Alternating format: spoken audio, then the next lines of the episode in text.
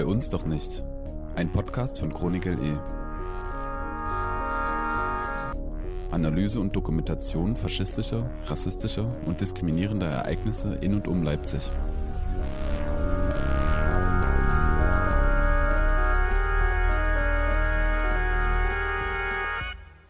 Moin, moin zu unserer neuen Podcast-Folge von Bei uns doch nicht. Es ist September und damit stehen die Bundestagswahlen vor der Tür.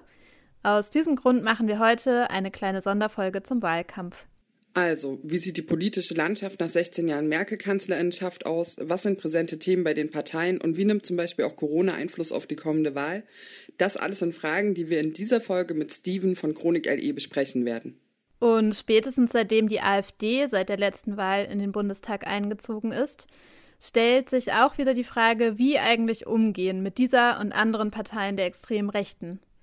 Bevor wir uns aber diesen ganzen Fragen widmen, wollen wir zuerst wieder einen Blick auf die aktuelle Lage in Leipzig und Nordsachsen werfen und schauen, welche diskriminierenden Ereignisse von Chronik dokumentiert werden konnten. Aktuelles. Neueste Meldungen und Ereignisse aus Leipzig sowie den Landkreisen Leipzig und Nordsachsen.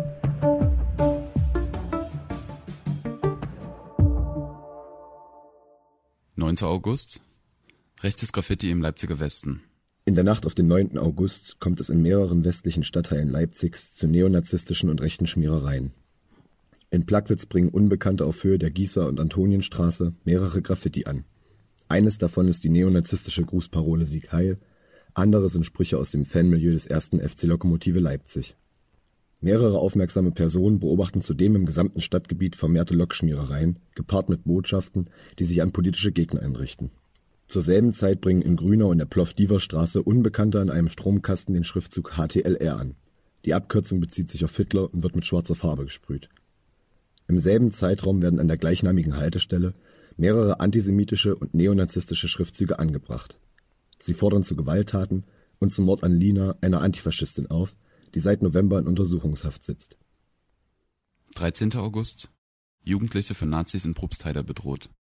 Freitagabend bedrohen Unbekannte in Probstheider zwei Jugendliche, die von den Unbekannten als links wahrgenommen werden. Dabei wird ihnen mit körperlicher Gewalt gedroht. Erst nachdem sich die Rechten entfernen, können die Jugendlichen ihren Weg fortsetzen. Bereits zwei Wochen zuvor wurden in Probstheider Jugendliche mit Tötungsfantasien bedroht. 14. August. Drohungen gegen das NDK Wurzen. An einer Hauswand in der Berggasse in Wurzen werden mit weißer und schwarzer Farbe ein Hakenkreuz und ein Keltenkreuz sowie der Spruch Zerbombt das NDK gesprüht. Zuvor befand sich dort ein Anti-Nazi-Spruch, durch den sich die unbekannten Sprüher offenbar provoziert fühlten. Gedroht wird mit dem Spruch dem zivilgesellschaftlichen Netzwerk für demokratische Kultur, kurz NDK, das nur wenige Meter entfernt von der Berggasse am Domplatz seinen Sitz hat. 15. August. Verharmlosung von NS-Verbrechen durch das Spektrum aufrechter Demokraten aus Mokrena. Das Spektrum aufrechter Demokraten aus Mokrena in Nordsachsen postet einen Facebook-Beitrag, in dem ein Gedenkschild mit der Aufschrift der Besuch von Kinos, Theater, Oper und Konzerten wird Juden verboten (22.11.1938) abgeändert wird. In der aktualisierten Version heißt es nun: Der Besuch von Kinos, Theater, Oper und Konzerten wird Ungeimpften verboten (Deutschland 2021). Damit wird das Schicksal von Juden und Jüdinnen im Nationalsozialismus mit PandemieleugnerInnen gleichgesetzt eine solche historische Analogie ist falsch und bagatellisiert die systematische Entrechtung und industrielle Vernichtung von Juden und Jüdinnen im Nationalsozialismus. Das Spektrum aufrechter Demokraten, Verein für Meinungsfreiheit und Demokratieförderung, so die Selbstbezeichnung, ist seit Ende 2015 aktiv. Die Gründungsversammlung fand im Januar 2016 in Mokrena bei Torgau statt. Der mittlerweile auch als sozialpatriotische Bürgerbewegung auftretende Verein verfolgt einen Querfrontansatz und wendet sich explizit an, Zitat, Deutsche Arbeiter, Demokraten, Patrioten und Friedensaktivisten. 19. August. Nazi-Provokation bei Migrantifa-Veranstaltung. Am Abend des 19.08. veranstaltet die Leipziger Migrantifa am Rande einer Ausstellungseröffnung zum Thema rassistischer Polizeigewalt auf der Eisenbahnstraße eine Küfer und sammelt Spenden zur Unterstützung der Leipziger Initiative von gefährdeten Afghaninnen. Unbekannte schmeißen eine Reichsmarkmünze, auf der ein Hakenkreuz abgebildet ist, in die Spendenbox. Sie fühlten sich offenbar durch das Thema der Ausstellung oder das Auftreten und Spendeneinsammeln der Migrantifa-Gruppe provoziert.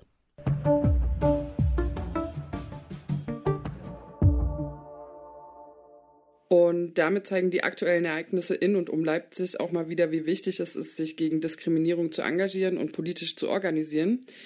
Und normalerweise berichten wir deshalb an dieser Stelle viel über zivilgesellschaftliches Engagement, also Vereine und Initiativen, die meistens jenseits von Parteien arbeiten.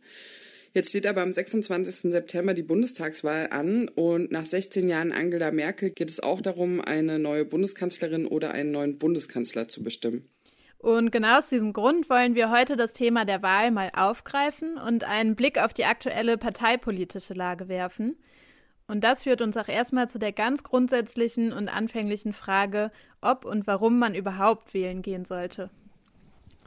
Das würden vermutlich alle Leute anders beantworten. Ich finde, dass wir eine wichtige und prinzipiell gute Sache ist, ähm, um die Themen, die einen selbst interessieren und die Kandidaten, die sozusagen die Positionen am besten verkörpern, um die in die entsprechenden Parlamente äh, wählen zu können. Ähm, das heißt nicht, dass ich mit allem übereinstimme, was eine Partei macht, was irgendwie da vertreten wird, aber es gibt ja tatsächlich, wenn wir uns auch den Bereich, um den es uns ja immer geht, ne, irgendwie extreme Rechte, Neonazismus, Diskriminierung geht, da gibt es ja Personen und Parteien, die sich dezidierter mit dem Thema auseinandersetzen, die da eine klare Haltung, eine klare Position haben und auch Personen, die tatsächlich dann ein sehr ernsthaftes Engagement an den Tag legen, auch hier aus der Region in Leipzig.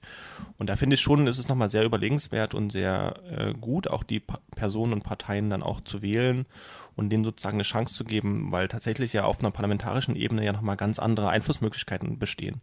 Die Personen können kleine bzw. große Anfragen stellen, die können Gesetzesinitiativen einbringen, äh, beziehungsweise die Leute haben ja dann auch einfach Geld und Angestellte. Also das sind ja tatsächlich nochmal gute Gründe, finde ich, um auch sozusagen mit dem Thema, mit dem wir uns beschäftigen, um das sozusagen auch einer breiteren Öffentlichkeit zugänglich zu machen, um das sozusagen nochmal auch eine Ebene höher zu hängen, jenseits von sozusagen so einer zivilgesellschaftlichen Auseinandersetzung. Und daran schließt sich auch die Frage nach dem Unterschied von bundesdeutscher Politik im Vergleich zu Parteipolitik auf der kommunalen Ebene an. Also quasi, wie sich die Bundestagswahl eigentlich auf den Alltag auswirkt. Und da sagen ja schon auch viele Personen, dass sie das Gefühl haben, dass die Entscheidungen auf Bundestagsebene gar nicht so viel mit ihnen zu tun haben oder gar nicht so spürbar seien. Ich glaube, das ist so ein bisschen ein Fehlschluss, weil tatsächlich ist es ja auf der kommunalen Ebene vielleicht so besser ersichtlich, wenn ein lokales Jugendzentrum gefördert wird, wenn eine Straße saniert wird, wenn Sozialarbeiterinnen bezahlt werden. Keine Ahnung, gibt es ja diverse Beispiele, wo sagen die kommunale Ebene viel Einfluss hat. Aber ich glaube, dass ja die Bundespolitik ja auf sozusagen einer viel höheren Ebene auch einen sehr relevanten Einfluss hat auf das ganz alltägliche Leben von Menschen. Das sei es jetzt zum Beispiel, wie hoch der Hartz-IV-Satz ist, ähm, sei es jetzt, ob es eine, ob es so Initiativen für eine Mietpreisbremse gibt und so weiter und so fort. Das sind ja sozusagen Dinge, die das alltägliche Leben von Menschen sehr stark beeinflussen, die tatsächlich ja nicht auf einer kommunalen oder auf einer Landesebene in den meisten Fällen beschlossen werden, sondern die ja eine bundespolitische Initiative sind und sozusagen auch auf der parlamentarischen Ebene angesiedelt sind. Deswegen lohnt sich, glaube ich, schon, sich äh, so Parteiprogramme zum Beispiel anzugucken und zu gucken, was erwarten wir sich denn davon, was dann tatsächlich ja umgesetzt wird, beziehungsweise was dann auf so einer parlamentarischen Ebene passiert, ist ja vielleicht nochmal ein anderes Blatt.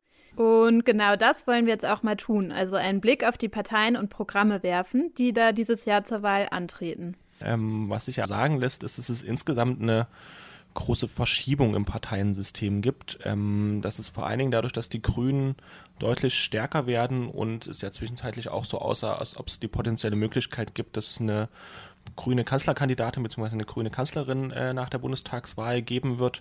Das hängt ja so ein bisschen davon ab, auch mit wem äh, die CDU, die wahrscheinlich mit in der Regierung sein wird, koalieren wird. Gerade eben sieht es so aus, als könnten sie das zu zweit mit den Grünen machen ähm, womit dann vor aller Voraussicht nach Armin Laschet äh, Kanzler, kann, Kanzler wäre, äh, was ja, ich finde, eine sehr eine blasse Figur ist, jetzt mit den auch letzten Skandalen, nenne ich das mal, äh, rings um die Flut, ähm, rings um seine Veröffentlichungen, rings um sozusagen seine Politik, die er in, in NRW macht. Ähm, bin ich mir nicht so sicher, ob das so eine gute Wahl ist, um es mal vorsichtig zu formulieren. Das heißt, in diesem ganzen Parteiensystem ist auf jeden Fall was in Bewegung. Es ist noch nicht klar, wie die Wahl ausgeht und wer, wer die Regierung stellt, wer Bundeskanzlerin sein wird. Ähm, aber sozusagen von dem, was es gerade realistisch gibt, ist jetzt nicht so eine ganz große Änderung zu erwarten. Das, was zu erwarten ist, dass es ein bisschen mehr auf Klima geachtet wird in der nächsten Bundesregierung. Ob das sozusagen auf andere Bereiche sich auch noch auswirkt und ob es da auch große Veränderungen geben wird, das steht, glaube ich, noch so ein bisschen in den Sternen.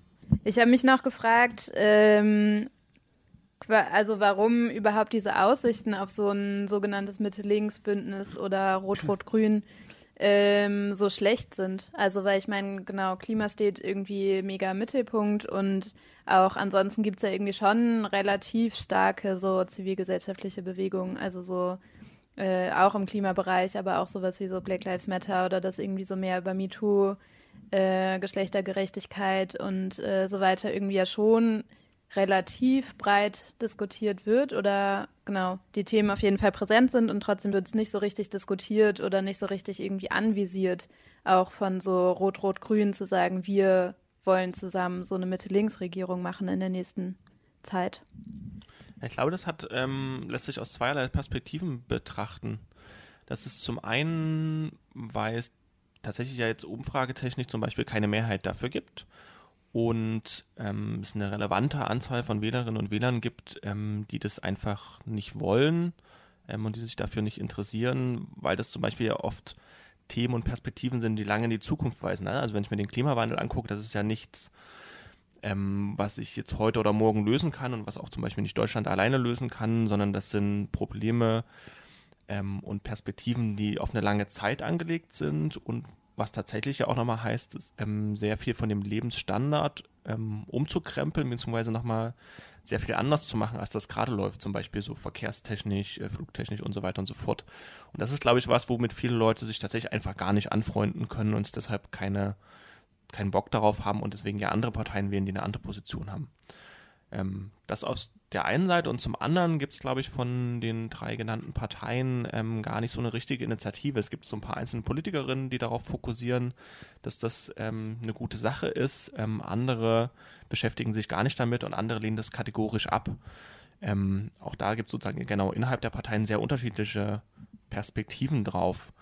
Ähm, das lässt sich eigentlich bei allen Parteien beobachten und es bräuchte ja tatsächlich so ein bisschen so einen programmatischen Vorstoß und so eine gemeinsame Perspektive, was sich tatsächlich ja auch damit verändern ließe mit so einem Mitte-Links-Bündnis. Und ich glaube, dass theoretisch ließe sich damit sehr viel verändern. Wenn man sich zum Beispiel diesen Mietwohnbereich anguckt, wenn man sich diesen Klimabereich anguckt, wenn man sich diesen Zivilgesellschafts-Antifa-Bereich anguckt. Also da ließe sich ja auf so einer Regierungsebene ja sehr viel holen, was, glaube ich, auch für uns ähm, einen Fortschritt bedeuten würde und auch für sehr viele, viele Menschen einen Fortschritt bedeuten würde ähm, und ein besseres Leben tatsächlich auch so ganz real spürbar. Dafür bräuchte es aber so eine gemeinsame Verständigung, so eine gemeinsame Perspektive und die ist, glaube ich, überhaupt nicht sichtbar. Und die Parteien machen ja auch, das ist ja auch ihr gutes Recht, gegeneinander Wahlkampf, aber sozusagen es gibt auch keine, kein gemeinsames Aussprechen ähm, für so eine gemeinsame Perspektive. Ähm, mich würde nochmal interessieren, sozusagen als kurze Zwischenfrage, wie du so den Umgang mit äh, der Annalena Baerbock bewertest. Also quasi, es gab ja schon so viel, na, so Diskussion oder so ein bisschen so Diskreditierung oder sowas oder viel, äh, genau, habe ich mich sozusagen gefragt, ob man das so als wie so eine Verleumdungskampagne oder wie so auch so ein bisschen so Hasskampagne oder sowas auch bezeichnen kann oder ob das zu viel ist oder inwiefern da quasi einfach auch so Misogynie mit drin steckt oder ob du das Gefühl hast, es sind alles schon so faire politische Auseinandersetzungen, die halt im Wahlkampf sich gegebenermaßen, also so notwendigerweise halt gegen Personen einfach richten. Ich finde, eine Person, die im, in der Öffentlichkeit steht und besonders eine Kanzlerkandidatin muss natürlich Kritik aushalten. Die muss sich Kritik an ihrer Person, an ihren Positionen und so weiter äh, gefallen lassen. Das ist auch legitim, wenn Kritik an ihr geübt wird. Das ist auf der einen Seite. Auf der anderen Seite fokussiert sich ja sehr viel der Kritik da, darauf, dass sie eine Frau ist und ähm, sie wird aufgrund ihres Frauseins äh, niedergemacht, was sozusagen ja tatsächlich so ein sehr misogyner ähm, Akt ist. Und sozusagen, da geht es ja gar nicht da so richtig um die um ihre politischen Positionen, sondern da geht es darum, dass sie eine grüne Kanzlerkandidatin ist. Das ist sozusagen so ein bisschen das Feindbild, was ja zum Beispiel die extreme Rechte hat, ähm, dass eine Frau, die genau grüne Positionen vertritt, was ja sozusagen die Grünen sind ja auch ein sehr großes Feindbild. Und das in Kombination ist ja sozusagen ein sehr krasses Feindbild ähm, und da kommt sozusagen alles zusammen, weswegen sich auf ihre Person tatsächlich ja nochmal auf so viel Hass fokussiert. Und da gibt es sozusagen, glaube ich, schon einen sehr deutlichen Unterschied zwischen so legitimer Kritik an ihrer Position, an ihrer Person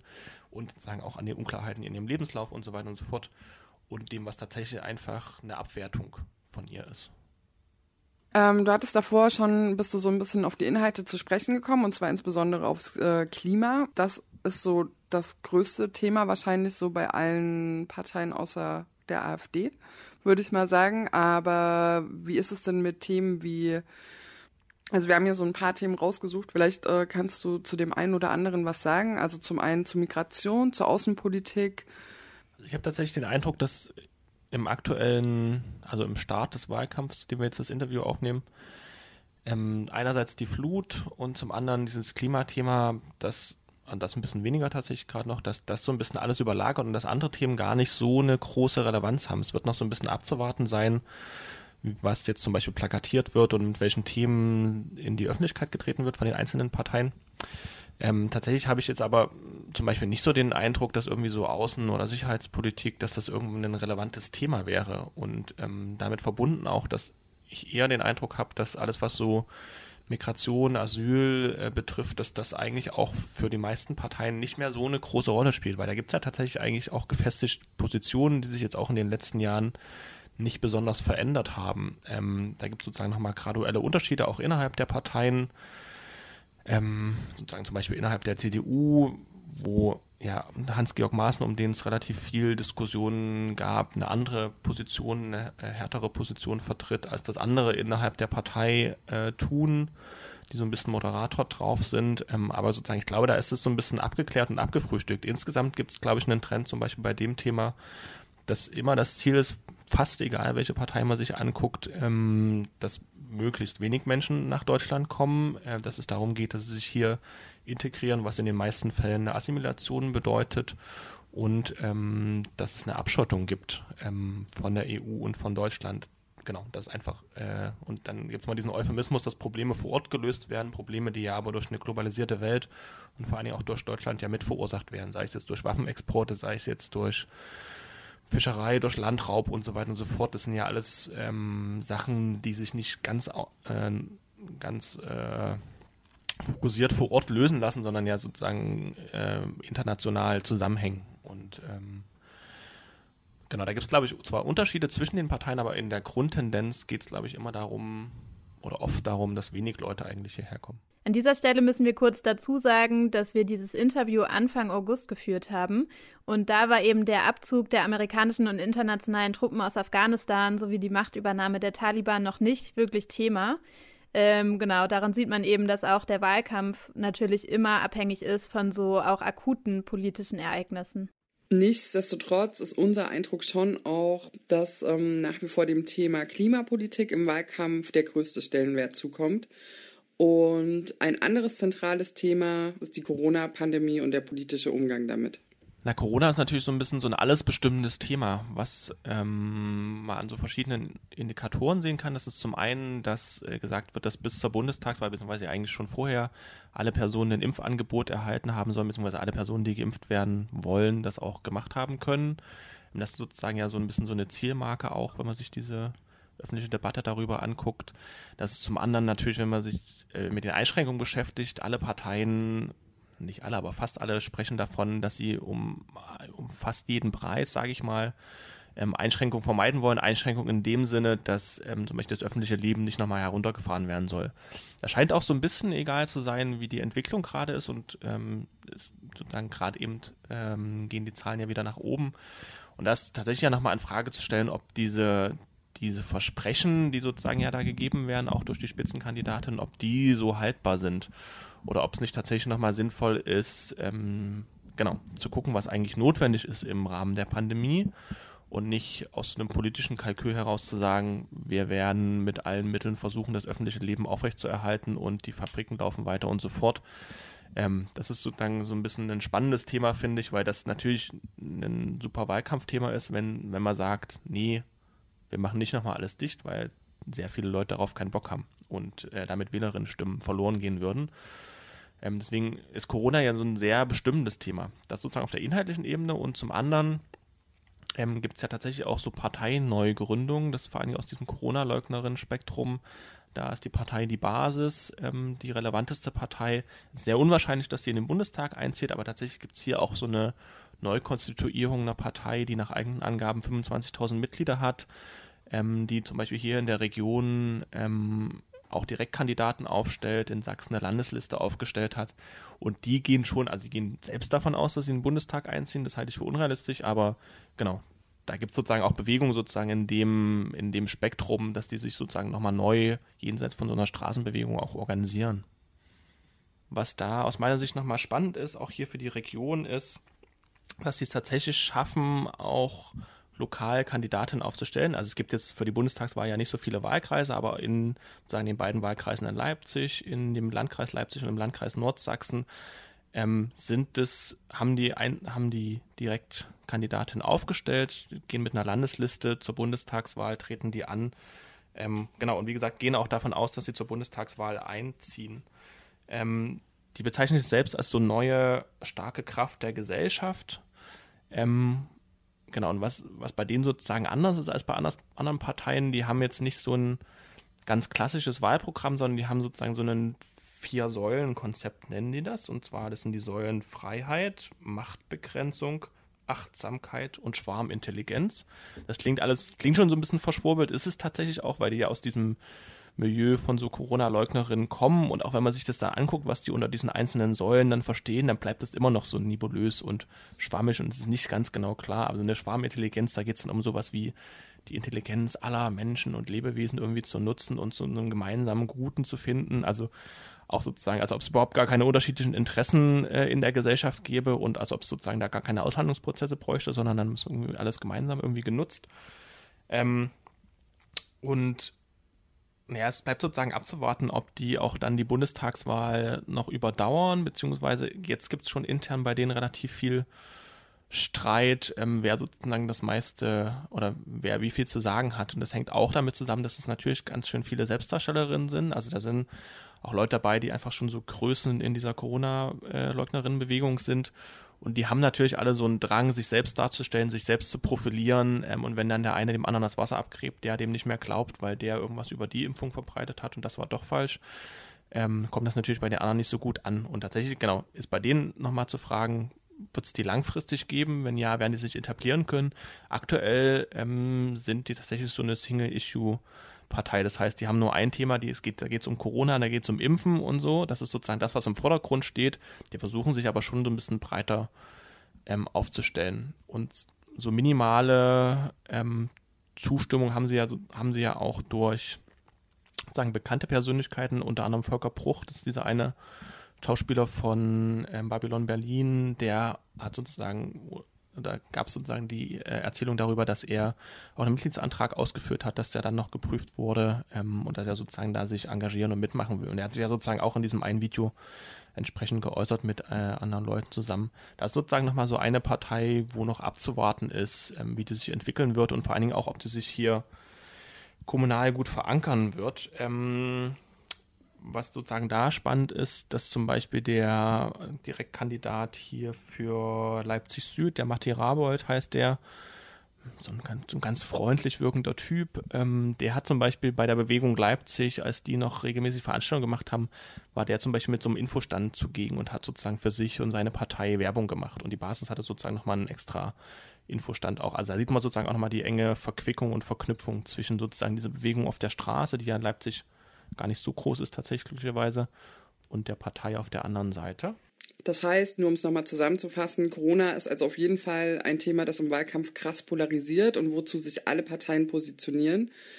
Und dahingehend ist es eben so spannend, dass sich dazu auch neue Parteien wie die Basis gegründet haben, die ihr komplettes politisches Profil daran ausrichten. Ob das mit den eigens angegebenen Mitgliedern von 25.000 übrigens stimmt, ist nicht gesichert, aber mal zum Vergleich, das wären nur rund 7.000 weniger Leute als beispielsweise bei der AfD, die rund 32.000 Mitglieder verzeichnet. Apropos AfD. Anfangs dachte man ja noch, dass auch die AfD mit ihrer Politik von der Corona-Krise profitieren wird und dadurch auch nochmal neuen Zulauf gewinnt. Das ist tatsächlich nicht unbedingt so richtig passiert und es ist eher festzustellen, dass die Partei in Umfragen gerade wieder so unter den 10 Prozent liegt. Und äh, das liegt wahrscheinlich unter anderem auch daran, dass die AfD eben gar nicht so eine klare, einheitliche Corona-Linie fährt. Also innerhalb der AfD gibt es ja ein ziemlich breites Spektrum diesbezüglich. Von krassen LeugnerInnen über Verharmlosung bis hin zu Leuten, die sich eben an die normalen Corona-Regeln halten und sich zum Beispiel auch impfen lassen.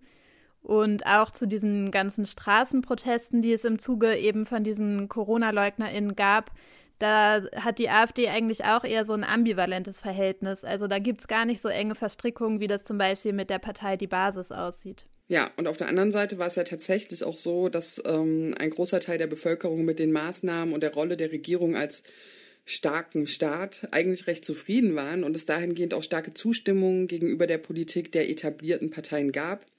Und auch das ist ja dann eine Dynamik, durch die die AfD an Zuspruch verliert, einfach auch weil ihre These dieser unfähigen Regierung nicht mehr richtig funktioniert und wo auch ihre Haltung als ich sag mal in Anführungszeichen kritische Oppositionspartei einfach nicht ganz aufgegangen ist, weil die Corona-Krise eben ganz konkrete realpolitische Maßnahmen erfordert hat. Wir können also festhalten, dass die AfD nicht so einen Aufwind erfahren hat, wie anfänglich vermutet und zahlenmäßig dementsprechend momentan gar nicht so hoch im Kurs steht wie bei der letzten Bundestagswahl. Hinzu kommt ja auch noch, dass andere extrem rechte Parteien zur Wahl antreten, wie zum Beispiel die NPD oder der Dritte Weg, und sich da Stimmen am rechten Rand eben auch auf verschiedene Parteien verteilen werden. Aber auf inhaltlicher politischer Ebene lässt sich beobachten, dass sich die AfD immer weiter radikalisiert und ja auch mit Tino Kruppalla und Alice Weidel ein Spitzenduo gewählt hat, welches ideologisch dem offiziell aufgelösten Flügel ziemlich nahe steht. Und insofern macht es vielleicht auch Sinn, jetzt nochmal in das Wahlprogramm der AfD zu schauen und auch zu gucken, wie die Partei momentan aufgestellt ist und wie darin immer mehr die extrem rechten Positionen gestärkt werden. Na, das Wahlprogramm trägt ja den Titel äh, Deutschland aber normal. Und das ist so ein bisschen dieser, auch der der Slogan und der Inhalt, unter dem alles läuft. Also die AfD versucht so ein Programm, das sie hat, als normal zu verkaufen. Die Frage ist natürlich, was, was heißt denn normal? Was steckt da, da inhaltlich dahinter? Und das ist tatsächlich so ein bisschen komplexer. Normalität ist ja nichts, was irgendwie naturgegeben ist, was so, was so unumstritten ist, sondern Normalität ist ja immer was, was gesellschaftlich auch umkämpft ist, ähm, genau, wo es Streit darum gibt, was als normal angesehen wird, weil es ja auch implizit dann darum geht, ähm, was abweichend davon ist. Ne? Und die AfD hat sozusagen so ein ganz äh, bestimmtes Normalitätsverständnis. Und ich finde, vor allen Dingen, wenn man sich das im Wahlprogramm anguckt, beziehungsweise auch in so einem Imagefilm, den die gemacht haben zur Bundestagswahl, da kommt das relativ deutlich hervor. Vielleicht mit diesem Imagefilm angefangen, der ist so ein anderthalb, zwei Minuten geht der und da wird sozusagen so ein bisschen genau, das ist sozusagen der Imagefilm zur Bundestagswahl und der beginnt so mit so Bildern aus den vermutlich die 50er, 60er Jahre, die so ein bisschen so ein bisschen so kriselig sind, so ein bisschen verpixelt, so ein bisschen schlechter zu erkennen. Da geht es sozusagen um so einen Rückgriff auf früher. Früher war irgendwie normal was anderes, als es heute ist. Da macht das Video so einen Sprung, da geht es um die Corona-Maßnahmen, ne? was ist da irgendwie normal, wofür setzt sich die AfD ein? Dann geht es irgendwie um politische Gegnerinnen, um Greta Thunberg wird da sozusagen stilisiert dargestellt, um irgendwie den schwarzen Block, die Antifa, die sogenannten Linksextremistin.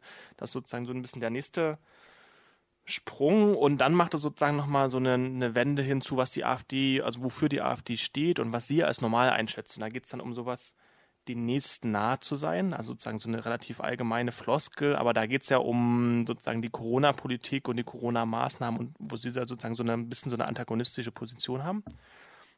Äh, normal ist weiterhin den Job zu machen, die Heimat ist normal, sichere Grenzen sind normal, äh, sichere Grenzen und sichere Straßen, dann freier Fahrt für freie Bürger, also sozusagen die, das, den Einsatz für den Diesel oder sozusagen gegen Dieselfahrverbote.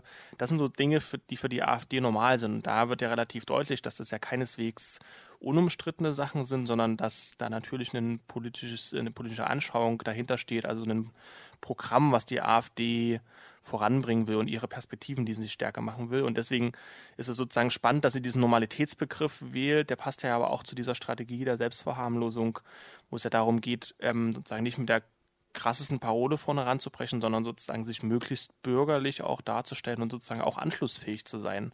Und das schafft sozusagen dieser Imagefilm, finde ich ganz gut und der ist tatsächlich ganz spannend, wenn man sich den so anguckt. Genau, und wenn man das nochmal, wenn man sich dann das Wahlprogramm anguckt, ähm, das steht ja auch unter diesem Deutschland aber normal Titel. Das ist sehr umfangreich und sehr breit gefächert. Also tatsächlich gibt es so sehr, sehr viele Themen, die da abgedeckt werden. Das hat insgesamt 210 Seiten. Ähm, genau, und ich, also als ich hätte mal jetzt so drei Beispiele rausgegriffen, ähm, was sozusagen dieses Normalitätsverständnis, was da drin steckt, ähm, was das ausmacht bei der AfD. Das zum einen auf Seite 24 heißt es unter der Überschrift Leistung statt Quote, Freiheit statt Diskriminierung. Zitat. Die AfD lehnt jegliche Art von Quoten ab. Sie sind leistungsfeindlich, ungerecht und stellen eine verfassungswidrige Diskriminierung derer dar, die nicht in den Genuss der Quote kommen. Da steckt ja sozusagen ganz viel drinne in diesen wenigen Sätzen oder in dieser, dieser kurzen Absatz aus dem Wahlprogramm. Da ist erstmal sozusagen dieser Leistungsgedanke, der ist ganz zentral. Also dass Leistung zählt und dass danach sozusagen Leute in Positionen kommen sollen. Was da ja implizit mittransportiert ist, wenn man sich unsere Gesellschaft anguckt, dass Frauen zum Beispiel sehr viel weniger in hochdotierten Jobs sind, in der Tendenz viel schlechter bezahlt werden, heißt das ja unterm Strich, dass sie deutlich weniger leistungsfähig sind. Das ist ja sozusagen was, was nicht explizit drin steht, was da aber mitschwingt, wenn da gesagt wird, es sollte nur um Leistung gehen und Quoten sind sozusagen so ein bisschen das Gegenteil von Leistung. Das andere, was damit äh, schwingt, ist ja so ein interessanter Ungerechtigkeitsbegriff. Ungerecht ist nämlich, dass nicht alle Leute von der Quote profitieren und sozusagen dann Leute übergangen werden und die ja dann ausgeschlossen sind und die werden ja dann unterm Strich sozusagen auch diskriminiert. Ne? Sozusagen so ein völlig abstruser Begriff, weil bei einer Quote zum Beispiel kann man jetzt halten davon, was man möchte, aber bei einer Quote geht es ja erstmal darum, bestehende Ungerechtigkeiten, Ungleichheiten so ein Stück weit auszugleichen und Leuten überhaupt eine Chance zu geben, auch in so eine Position zum Beispiel zu kommen, die ihnen ansonsten verschlossen war aufgrund ähm, zum Beispiel sexistischer Strukturen in der Gesellschaft. Ne? Und das, das, wird sozusagen umgedreht ähm, in der Argumentation und im Wahlprogramm der AfD. Und genau, das ist sozusagen so eine Umkehrung auch von so einem Diskriminierungsverständnis, was da, was da drin oder was da sozusagen vorherrscht. Das sozusagen als ein Beispiel für das, was die AfD als so Normalität versteht. Ein zweites Beispiel äh, findet sich auf Seite 67, da gibt es eine, einen Absatz zur Wiederherrschung der Wehrfähigkeit Deutschlands. Auch da wieder Zitat. Die Bundeswehr soll wieder einen starken Korpsgeist, ihre Tradition und deutsche Werte pflegen. Die Tugenden des Soldaten sind Ehre, Treue, Kameradschaft und Tapferkeit. Die Bundeswehr muss die beste Tradition der deutschen Militärgeschichte leben. Ein bisschen weiter unten geht es dann noch um die Wiedereinführung der Wehrpflicht. Ähm, und noch weiter unten dann, um Loyalitätskonflikte zu vermeiden, soll der Dienst in den Streitkräften ausschließlich Deutschen vorbehalten sein, die über keine andere Staatsangehörigkeit verfügen. Da steckt auch sozusagen extremst viel drin, was sehr problematisch ist. Ne? Zum einen die Werte, die damit transportiert werden. Da sozusagen wird ja sehr explizit angesprochen, Ehre, Treue, Kameradschaft, Tapferkeit, also sozusagen diese männlichen militärischen Werte, die damit transportiert werden ähm, die tatsächlich aber auch problematisch sind, weil das, ne, irgendwie dieser Korpsgeist, der bei der AfD positiv ist, ne, der ist irgendwie eine Abschottung von dem zivilen Leben, der stellt Militärisches in den Vordergrund, eine Abschottung von der sonstigen Gesellschaft, also sozusagen, das ist was, was die AfD positiv findet. Dann gibt es hier einen sehr deutlichen Bezug zur deutschen Militärgeschichte und einen positiven Bezug zur deutschen Militärgeschichte. Und da ist ja schon fraglich, auf was sich die AfD da bezieht. Wenn man sich die deutsche Militärgeschichte anguckt, ähm, da gab es mehrere Kriege, mehrere Kriege, die von Deutschland ausgegangen sind. Ähm, deutsche Soldaten haben in der Welt ein immenses Leid verursacht. Und da ist ja schon fraglich, was ist denn da sozusagen der historische Bezugspunkt, ähm, wenn von dieser deutschen Militärgeschichte ähm, die Rede ist. Und das passt ja sozusagen auch so ein bisschen zu, es gibt ja dieses eine bekannte Zitat von Gauland, wo er sozusagen auch sagt, man sollte stolz sein auf die Leistung der Soldaten auch in den beiden Weltkriegen, weil sozusagen sie natürlich gekämpft haben und sozusagen für Deutschland sich eingesetzt haben. Ne? Das sozusagen fügt sich da gut ein in sozusagen so ein geschichtsverklärendes und sozusagen das Militär war gar nicht an Verbrechen beteiligt, an sozusagen so einer Perspektive und so einer Geschichtserzählung, die natürlich falsch ist. Und was natürlich noch in diesem, in diesem Zitat, diesen Zitaten drin steckt, ist so ein krasser Rassismus, ne? wenn es darum geht, dass ausschließlich Leute in ähm, der in der Armee, in der deutschen Armee aufgenommen werden sollen, die ausschließlich eine deutsche Staatsbürgerschaft haben, heißt das ja im Umkehrschluss, dass Leute, die zum Beispiel eine Doppelstaatsbürgerschaft haben, was unterm Strich ziemlich wenig Leute sind in der deutschen Gesellschaft, ähm, das mal ganz beiseite geschoben, dass denen aber unterstellt wird, dass die irgendwie nicht loyal sind, dass man denen nicht vertrauen kann, dass irgendwie die noch sozusagen, genau, dass sie einfach sozusagen nicht fähig sind und nicht geeignet sind, in einer deutschen Armee zu dienen. Ja, das steckt sozusagen auch ganz viel drinne was sozusagen die AfD sagt, das ist normal und das ist eben auch nicht normal. Zum Beispiel nicht normal ist in, in, ihren, in ihrer Perspektive, dass sozusagen Leute mit einer doppelten Staatsangehörigkeit zum Beispiel in, äh, der Bundeswehr sind. Und genau, vielleicht als äh, drittes Beispiel noch ähm, auf Seite 104 unter der Überschrift Familien stärken und fördern ähm, gibt es sozusagen ein paar Ausführungen, auch da wieder Zitat. Die AfD bekennt sich zur Familie als Keimzelle unserer Gesellschaft. Sie besteht aus Vater, Mutter und Kindern. Familie bedeutet Sicherheit, Obhut, Heimat, Liebe und Glück. Dieses Werte- und Bezugssystem sind von Generation zu Generation weitergegeben. Auch da stecken wieder total viele spannende Sachen drin. Das ist zum einen das Familienbild, was damit transportiert wird. Die AfD ist eine Familie, Mann, Frau plus mehrere Kinder. Alles andere hat damit keinen Platz. Und tatsächlich ist das ja ein abstruses Bild, weil unsere Gesellschaft äh, nicht ausschließlich so strukturiert ist, sondern es gibt ganz viele alleinerziehende Personen, es gibt ähm, Patchwork-Familien und so weiter und so fort. Also das passt sozusagen auch gar nicht als Realitätsbeschreibung. Die AfD hat aber sozusagen ein sehr klares Bild, was für sie normal ist und was für sie wünschenswert ist. Ähm, was da noch drin steckt, ist natürlich implizit so ein Geschlechterbild. Das heißt, ähm, die Frauen müssen natürlich in so einer Konstellation mehrere Kinder äh, gebären und die sind dann auch dafür zuständig, offensichtlich denen so eine Obhut, so eine Heimat, äh, Liebe und so weiter zu verschaffen, zu geben und sind damit automatisch auch für die Kindererziehung, für diese ganze Care-Arbeit, die da ja dranhängt, äh, mit zuständig. Ähm, das ist sozusagen implizit mit vorhanden, wird aber gar nicht weiter ausgeführt. Und da sozusagen wäre ja nochmal der Bezug zu vorhin. Ähm, was ist denn da eigentlich die Ungerechtigkeit oder sozusagen, wie ist denn sozusagen auch Care-Arbeit ähm, in unserer Gesellschaft zum Beispiel verteilt? Das wird da gar nicht mit aufgeführt, sondern da gibt es eine sehr klare Normalitätsvorstellung, wie das ist und wie das sein soll. Und die Frage, die, sich sozusagen daraus ergibt, ja nochmal auch aus dem Zitat ist, was ist denn eigentlich mit so Abweichung? Das heißt mit Homosexualität, ähm, wenn Leute keine Kinder wollen und so weiter und so fort. Das passt alles sozusagen nicht in so ein Konzept von der AfD und sozusagen nicht in so ein Bild von der AfD, zumindest nicht in so ein Bild von Normalität. Ähm, genau, und wenn man sich das sozusagen die drei Beispiele anguckt, beziehungsweise finden sich noch zahlreiche andere in dem Wahlprogramm, sozusagen die zu, die Ausführungen zu so Flucht, Asyl, Migration, die sind sozusagen relativ klassisch, das, was man von der AfD kennt. Das waren jetzt nochmal so ein bisschen andere Themen. Aber alles, wenn man sich das so anguckt, was die AfD schreibt, dann ist dieser Normalitätsbegriff keineswegs ähm, irgendwie unproblematisch, sondern da stecken hochproblematische Inhalte dahinter, da steckt ein sehr reaktionäres Programm dahinter, ähm, was sozusagen in der Wortwahl manchmal so ein bisschen leichter verpackt ist. Aber wenn man sich das genau anguckt, sind das sozusagen schon krasse politische Positionen, würde ich sagen. Äh, mich würde nochmal interessieren, vielleicht nochmal so ein bisschen allgemein sozusagen, wo die Partei gerade steht. Ähm, weil, also auf der einen Seite wurde ja so dieser Flügel aufgelöst und äh, Weide und Kropalla sind aber jetzt hier quasi die Spitzenkandidatinnen, ähm, die ja schon eher mit dem Flügel sympathisieren sozusagen oder ja schon so ein bisschen ähm, sich durchgesetzt haben äh, gegen die, die, gegen das Team sozusagen, wo ich die Namen nicht kenne und ungefähr niemand die Namen kennt und die aber sozusagen ja eher als äh, gemäßigt sozusagen gelten. Und ähm, würdest du sagen, dass das so eine äh, entscheidende oder so eine Richtungsentscheidung irgendwie auch war für die Partei oder ähm, ist es gar nicht so relevant oder genau, wo, wo stehen die gerade?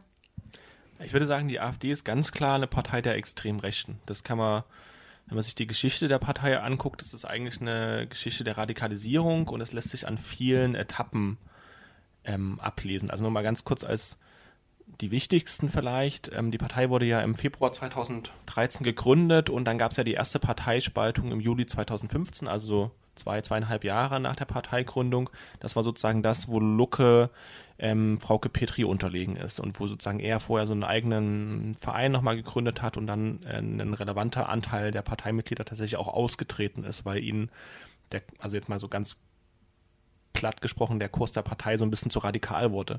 Damals galt sozusagen Frauke Petri als ähm, die Radikale, die Rechte innerhalb der Partei.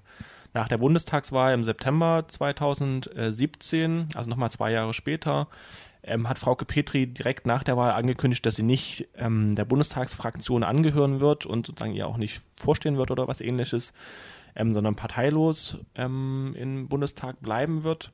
Und da galt sie auf einmal als die gemäßigte Person innerhalb der Partei, weil sozusagen der rechtere Parteiflügel wiederum übernommen hat und so weiter und so fort. Und das lässt sich sozusagen an vielen Beispielen sehen, dass sozusagen die, die Entwicklung der Partei immer weiter nach rechts geht. Und sozusagen sie ist schon relativ weit rechts gestartet und sozusagen es lässt sich aber tatsächlich als so eine Radikalisierung äh, beschreiben nochmal. Und da sozusagen ist auch diese Scheinauflösung des Flügels, die passt da trotzdem ins Bild, weil tatsächlich würde ich sagen, es ist eine Scheinauflösung. Ähm, klar geht es da sozusagen auch um ein strategisches Kalkül, um die Überwachung oder Nicht-Überwachung durch den Verfassungsschutz, was natürlich der AfD auch ähm, nicht zuträglich ist, weil dann viele Polizistinnen, Leute aus dem öffentlichen Dienst und so weiter ähm, sozusagen ein Problem kriegen, wenn sie äh, in so einer Partei Mitglied sind, äh, wenn sie vom Verfassungsschutz überwacht wird oder Probleme kriegen können. Ähm, deswegen würde ich sagen, ja, ähm, ist das sozusagen strategisch kluger Move gewesen, den Flügel ähm, aufzulösen oder Schein aufzulösen. Aber die Personen, die Positionen und so weiter gibt es ja auch immer noch. Und wenn man sich die, auch den letzten Parteitag nochmal anguckt, ähm, wurden sehr oft Flügel oder ehemalige Flügelleute gewählt, extrem rechte äh, Personen gewählt und auch diese Position nochmal gestärkt ähm, in der Diskussion und im Parteiprogramm. Also das ist ja sozusagen nicht so, dass es jetzt zwei, also einen ganz gemäßigten konservativen Flügel und einen ganz extrem rechten Flügel gibt, sondern die, die gesamte Partei steht sehr weit rechts, ist, ist der extrem rechten zuzuordnen. Es gibt nochmal graduelle Unterschiede, aber sozusagen das, was immer als bürgerlich-konservativ verkauft wird, ähm, das ist so ein bisschen so ein Feigenblatt, weil das stimmt nicht. Und auch hier in der Region hat die AfD natürlich lokale Kandidaten aufgestellt. Für Chronik sind dabei vier Wahlkreise relevant. Das ist einmal Leipzig Nord und Leipzig Süd, dann der Landkreis Leipzig und Nordsachsen. Und da treten für die AfD bekannte Leute an. Also in Leipzig Nord ist das Christoph Neumann, der jetzt auch schon im Bundestag sitzt und auch schon mal für die Oberbürgermeisterwahl kandidiert hat. Da konnte er allerdings nur recht wenig Stimmen gewinnen und er gilt insgesamt auch eher als unscheinbare Figur. Auf der anderen Seite gibt es dann aber auch noch den Kandidaten für Leipzig Süd, Siegbert Dröse. Der ist schon ein bisschen so eine spannendere Person, weil der tatsächlich so ein strammer Flügeltyp ist, also beziehungsweise ne, von dem auf oder offiziell aufgelösten Flügel. Ähm, und zu seiner Position, Person und po Position, da gibt es auch relativ viel, was sich schon im Netz finden lässt. Und da kann man sich auch so diverse Texte und Videos dazu angucken. Nur mal kurz so zwei, drei Beispiele. Ähm, zum Beispiel 2016 hat er in Berlin auf so einer Merkel muss weg Demonstration äh, gesprochen, ähm, hat dort sich die Bühne geteilt mit anderen Personen der Extremrechten bundesweit international ähm, und hat dort unter anderem von einer fehlenden Verfassung gesprochen. Und das ist ja sozusagen so ein bisschen in Richtung so eines Reichsbürgersprechs. Was meint er eigentlich mit fehlender Verfassung? Es gibt ein Grundgesetz in Deutschland, ein Grundgesetz, was ähm, individuelle Abwehrrechte gegenüber dem Staat garantiert, ähm, individuelle Freiheitsrechte. Was meint er denn mit fehlender Verfassung? Das ist ja sozusagen was, was so in der Extremrechten verbreitet ist, wo es darum geht, das ist ja gar keine richtige Verfassung, das heißt ja auch nicht Verfassung.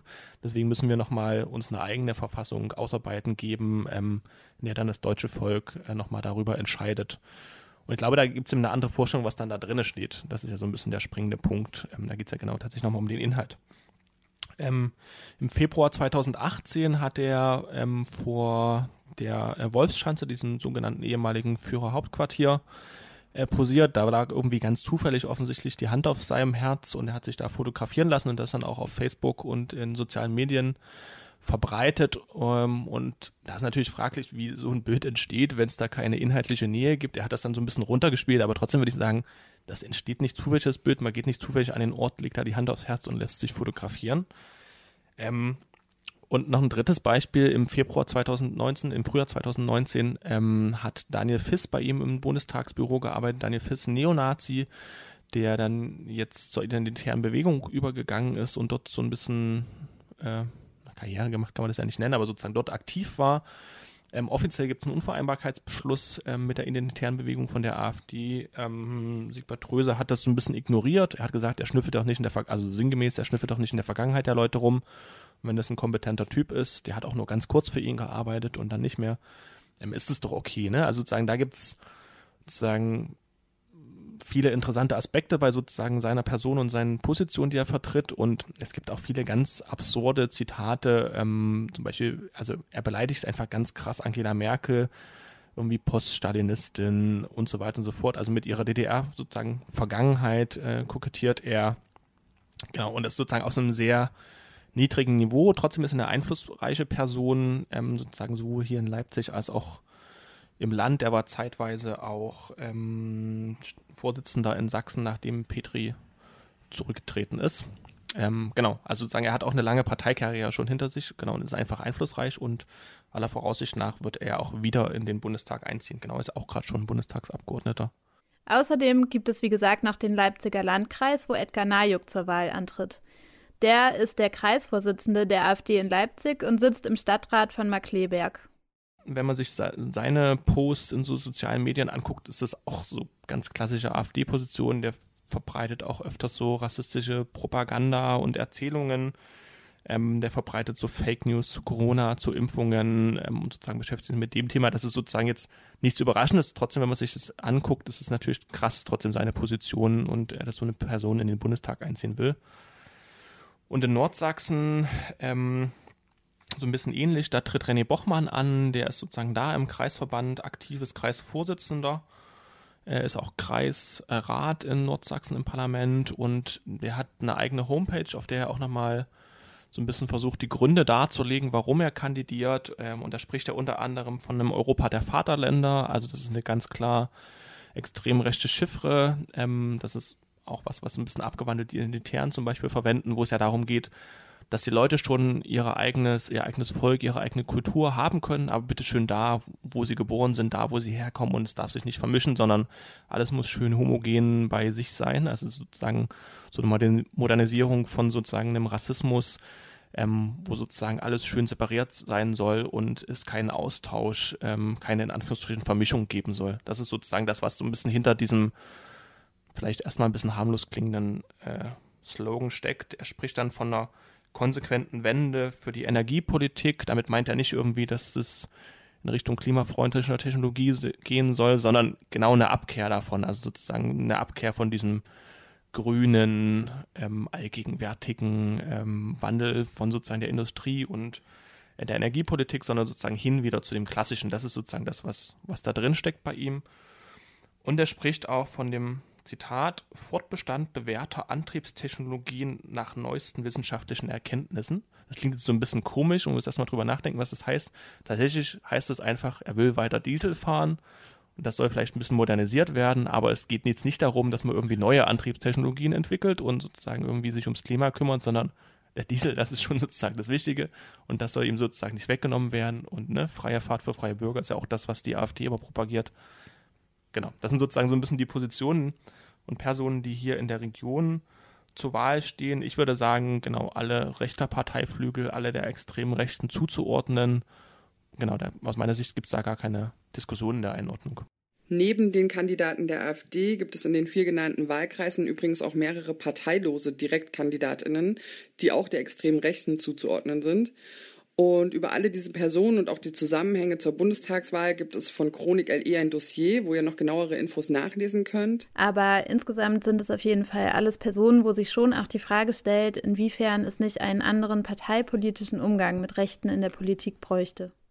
Ähm, Finde ich es irgendwie krass, wenn du das gerade auch nochmal so ähm, erzählst. Das ist ja bekannt, dass das nicht mehr skandalisiert wird und nicht mehr aufgegriffen wird und gleichzeitig aber auch ähm, so gerade von der Linken, natürlich nicht alle, aber so auch auf Bundestagsebene oft ich das Gefühl habe, es gibt gar nicht so ein eigenes starkes Profil und wir machen, wir setzen die und die Themen wie zum Beispiel Mietpolitik und so weiter. Also klar, das wird schon gemacht, aber nicht in dem Sinne, dass ich sagen würde, das kann dem irgendwie was entgegensetzen oder auf der anderen Seite wir thematisieren anständig, was da eigentlich passiert, sondern ich habe schon auch das Gefühl, dass nach wie vor es so eine leichte Tendenz gibt, ähm, dann also auch von anderen Parteien die Themen der AfD so ein bisschen aufzugreifen und ähm, die dann quasi zum eigenen Thema zu machen und so ein bisschen äh, zu versuchen, dort die Inhalte, also mit den gleichen Inhalten die Leute abzuholen. Wie würdest du das einschätzen? ich würde das, glaube ich, ein bisschen ambivalent, weil ähm, ich glaube, andere Parteien sollten eher auf ihr eigenes Profil setzen, sollten eigene Themen setzen und sollten klar machen, wofür sie stehen. Ähm, und damit erübrigt sich, glaube ich, auch in den meisten Fällen Auseinandersetzung mit der AfD, weil dann klar ist, ähm, wir stehen für eine humanitäre Aufnahme von Geflüchteten, wir stehen für eine Mietpreisbremse, für was weiß ich auch immer. Und dann ist klar, dass es eine antagonistische Position zur AfD ist und dass es keine Zusammenarbeit mit der Partei geben kann, weil die extrem rechte, rassistische und so weiter Positionen vertritt. Ähm, und ich glaube, das müssten andere Parteien oder sollten andere Parteien nochmal viel stärker deutlich machen, viel stärker hervorkehren. Ich glaube, das ähm, kommt in der Öffentlichkeit und im öffentlichen Diskurs ähm, nicht so gut an und vor allen Dingen sozusagen in der breiten Bevölkerung wird das nicht so wahrgenommen. Und ich glaube, das ist so ein bisschen so ein Vermittlungsproblem. Das alle Parteien mehr oder weniger haben, dass sie sozusagen ihre Position nicht gut darstellen können und sozusagen nicht ähm, transparent genug, nicht der breiten Öffentlichkeit ähm, sozusagen gut zugänglich machen können. Ich glaube, das ist was, wo nochmal dran gearbeitet werden kann. Nichtsdestotrotz, das auf der anderen Seite ähm, lohnt sich eine Auseinandersetzung mit der AfD und ihren Positionen, weil ich glaube, es, es, muss schon skandalisiert werden, was die AfD für Positionen vertritt, welche Personen in Parlamenten sitzen ähm, und wie da agiert wird. Und es ist, ich finde zum Beispiel, es ist schwierig, wenn äh, eine Normalisierung sozusagen einsetzt und die Partei wie jede andere betrachtet wird. Das ist gerade noch nicht der Fall. Ähm, auf kommunaler Ebene wird ja manchmal schon zusammengearbeitet. Das finde ich höchst problematisch. Im Bundestag gibt es zumindest dem, nach außen hin noch so ein bisschen so eine Abgrenzung. Und trotzdem finde ich es problematisch. Nur weil das bisher so war, ähm, Leute zum Beispiel zu Ausschussvorsitzenden zu wählen, obwohl sie crazy Personen sind, obwohl sie klar der extremen Rechten zuzuordnen sind und sozusagen in so einem staatsmännischen Duktus ähm, verfassungsfeindlich sind, ähm, trotzdem diese Person zu wählen, nur weil es sozusagen parlamentarische Geflogenheit ist, das finde ich schwierig. Und ähm, da finde ich sozusagen, sollte man nochmal auf inhaltliche Positionen gucken und auch inhaltlich begründen, warum man zum Beispiel eine Person wählt oder auch nicht wählt. Und das finde ich sehr legitim auch zu sagen, hä, nee, sorry, ähm, das ist, äh, genau, eine Person der extrem Rechten, die wählen wir nicht, weil das entgegen unserer Grundsätze steht. Auch beim heutigen Thema kommen wir also mal wieder zu dem Punkt, dass es wichtig ist, aufmerksam zu bleiben und die Entwicklung in der Rechten kritisch zu beobachten.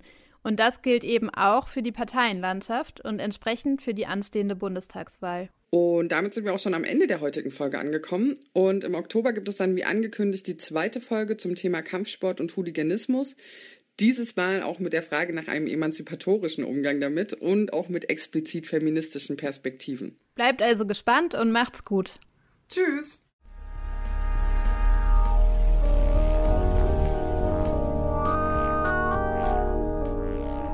Bei uns doch nicht. Ein Podcast von Chronik LE. Gefördert durch die lokale Partnerschaft für Demokratie der Stadt Leipzig.